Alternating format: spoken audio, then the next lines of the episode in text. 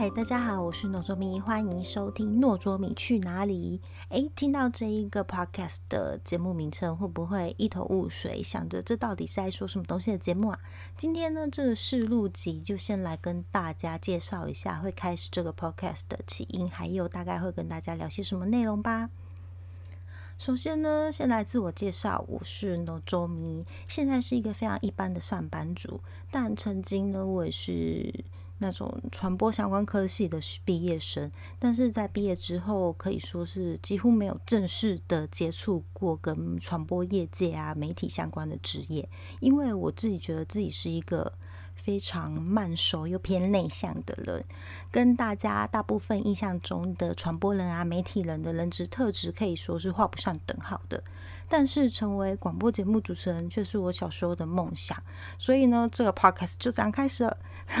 那小时候就会觉得说，反正只是透过声音传播，就算是一个非常内向或是慢手的人，应该也没有关系吧？是不是？就是想的非常的简单。那其实不管任何职业啊，都是需要有点挑战的，不是这么简单就可以成为一个广播节目主持人的。然后呢，其实我的兴趣。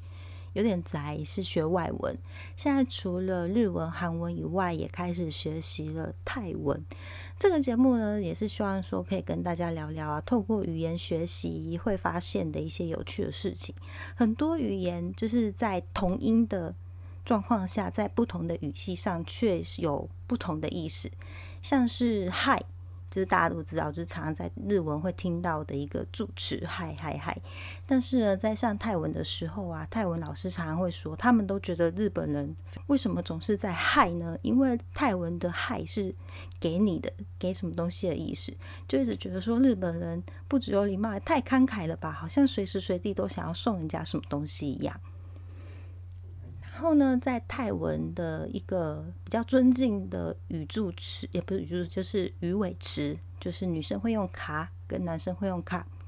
这个呢，在韩国人的耳朵里听起来，是不是觉得泰国人非常没有礼貌，随时都在叫人家滚呢？因为韩文的卡就是叫人家走、滚的意思，就是在很多语言学习方面都发现一些很有趣的事情。另外，我去过日本一年打工度假，也曾经利用暑假期间在日本的语言学校做过短期的语言留学。这边也顺便就是想要利用自己的亲身经验啊，不管是曾经在日本生活，或是去日本旅游遇到的一些有趣的，或是会让人家觉得非常可怕的文化冲击，也希望都可以在这个 podcast 上面跟大家聊聊，或是分享。那今天的这个试录集就先到这边喽，就是希望之后的节目可以让大家喜欢，谢谢大家，拜拜。